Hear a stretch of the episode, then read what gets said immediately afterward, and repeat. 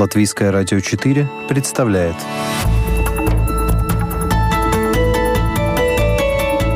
Человек и его поступки. События и его значения. В программе «Мир в профиль».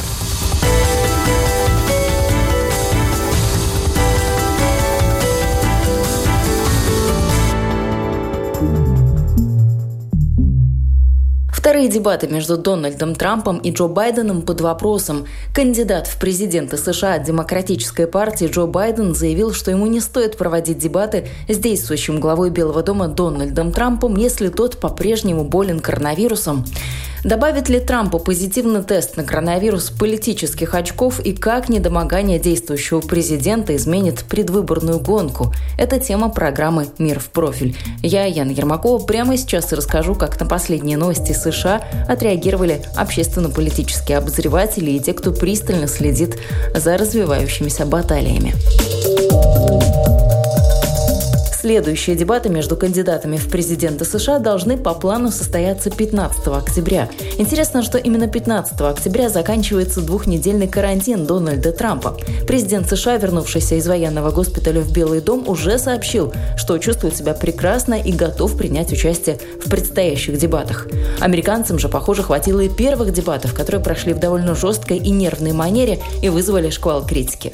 Политолог и социолог Виктор Небоженко говорит, такого не было было в истории американских дебатов никогда. Америка страшно гордилась своей тщательной подготовкой к дебатам, где месседжи должны были проникнуть в каждое село. А сейчас этого не было.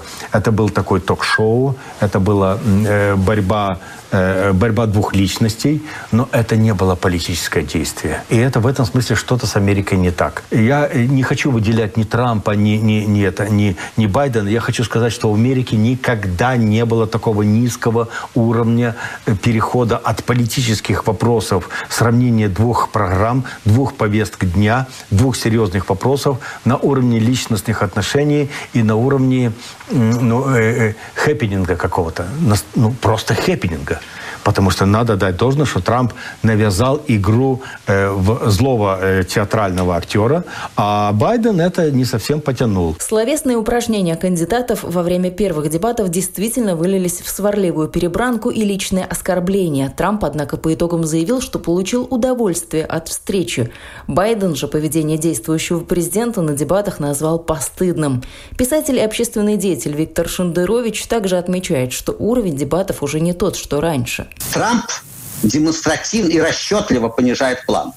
Перебивает, хамит, оскорбляет. То есть полное хабство. Трамп у своей аудитории набирает очки. И это делается, это не ошибка. Это делается абсолютно расчетливо. Конечно, это, это драматично очень, это прискорбно. Понижение. То есть, собственно, по сути, то, чем обычно эти дебаты, это по, по, по этой проблеме, по этой, по этой, по этой, поштучно обсуждаются все проблемы, внутренние, внешние. Люди могут сверить позиции э, сторон и так далее, выбрать, если кто не выбрал. Но здесь уже все выбрали. К сожалению, располюсование произошло такое, что люди, те, кто против Трампа, будут против Трампа.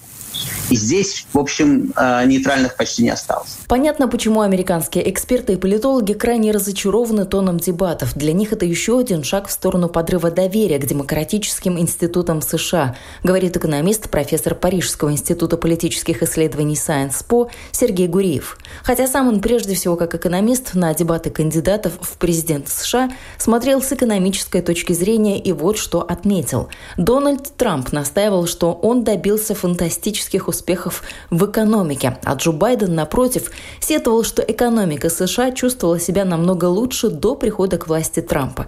Так ли это на самом деле? И то, и другое неверно. На самом деле, конечно, сегодняшняя рецессия в Америке — это в первую очередь следствие э, ковида. Конечно, Трамп сделал огромное количество ошибок в борьбе с пандемией, и в этом смысле он усугубил рецессию. Но все-таки Никакое правительство не, не могло бы избежать рецессии во время пандемии. С другой стороны, есть целый ряд исследований, которые показывают, что когда Трамп пришел к власти в 2017 году, экономический рост и создание рабочих мест всего лишь продолжились. Не было никакого сверхъестественного структурного сдвига, резкого ускорения экономического роста. Есть целый ряд исследований, которые позволяют построить э, двойника американской экономики, предположить, что бы было, если бы э, экономика росла как при Обаме. И видно, что никакого качественного изменения от прихода Трампа к власти не было. Ни в лучшую, ни в худшую сторону. И в этом смысле, конечно, к сожалению, оба кандидата говорили о вещах, которые не имеют прямого отношения к действительности. У кого же больше политических очков? Виктор Небоженко считает однозначные выводы делать преждевременно. Перевес сил еще может наступить, если кандидаты окажутся в равных условиях. Вот только эти равные условия по нынешним временам не связаны с политикой или экономикой. В борьбу за власть вступает новый серьезный игрок – здоровье когда заражается один из кандидатов, неважно какой там, республиканской, конституционной партии, там, мексиканской, а другой не заражается, то, соответственно, немножко сдвигается. Один болен, а другой невероятно сильный. То есть это такой такой парадокс. Одному 78 лет он не заразился, а другому 74 и он заразился. Поэтому на самом деле, конечно, чисто интеллектуально, не интеллектуально, а пиаровское преимущество у Байдена. Но если это произойдет из Байдена, то ситуация выровняется. Надо сказать, что Коронавирус подкосил не только Дональда Трампа, но и некоторых представителей высших эшелонов американской власти, что не очень хорошо сказывается на кампании по переизбранию Трампа. Данные сразу нескольких опросов говорят о том, что больничный Трампа только увеличил его отставание от Байдена. Однако журналист и обозреватель Станислав Кучер считает, что выздоровление Трампа и некая пиар-компания вокруг этого отразится на предвыборном иммунитете положительно. Если еще неделю назад народ США не знал, как реагировать на сообщение о том, что Трамп болен, то как ситуация будет развиваться сейчас, напрямую зависит от действующего главы. Мы имеем Трампа, который вышел из больницы, который делает заявление, говорит о том, что с ним все в порядке, что чувствует он себя хорошо. Более того, что довольно хорошо себя чувствуют и другие сотрудники его администрации, которые успели заболеть, которых он успел заразить. Трамп говорит о том, что он не намерен отказываться от дебатов, которые должны пройти 15 октября, что он э, будет в них участвовать и разгромит Байдена, если, конечно, Байден отважится в этих дебатах участвовать. А для демократов это большой вызов теперь, участвовать Байдену или не участвовать. После того, как Дональд Трамп объявил свои болезни, буквально тут же появились сторонники конспирологии, которые стали рассуждать о том, что, наверное, все это часть большого плана и большой политтехнологической спецоперации. Мол, Трамп специально сымитировал ковид, а на самом деле все с ним в порядке. Станислав Кучер не думает, что действующий президент США пошел на такую авантюру. Скорее, мне кажется, кажется, что он очень удачно и очень выгодно использует сложившуюся ситуацию в своих интересах. Чем его месседж сейчас? И что он собирается делать? Он, безусловно, собирается выздороветь. Он, безусловно, собирается сделать так, чтобы максимально быстро выздоровели все, кто заболел, кого он заразил. А, конечно, на это брошены силы сейчас лучших врачей, вирусологов, экспертов по тому самому ковиду, с тем, чтобы через какое-то время Трамп мог смело сказать, ребят, посмотрите, я, президент Соединенных Штатов, переболел этим вирусом. Я в свои-то годы перенес его на ногах. И большинство членов моей администрации это тоже не юноши, это тоже мужчины и женщины, находящиеся в группе риска. И тем не менее мы все спокойно переболели, работая в это время на благо страны, а не отлеживаясь дома в каком-либо карантине. Ну да, мы провели пару-тройку дней в больнице, кто-то полежал дома недолго, но очень быстро вернулись в строй. О чем это говорит?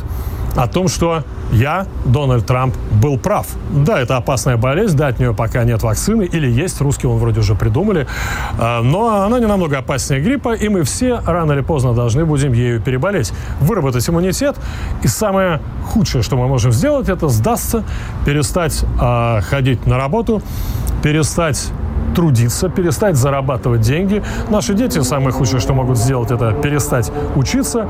И вот тогда, тогда китайцы или кто там еще, по мнению Трампа, все это затеял, действительно победят. Станислав Кучер убежден, риторика Трампа будет именно такой, и это может иметь далеко идущие последствия. Если Трамп действительно вместе со своими сотрудниками быстро поборет вирус, и с этой риторики выйдет со словами, ребята, голосуйте за меня.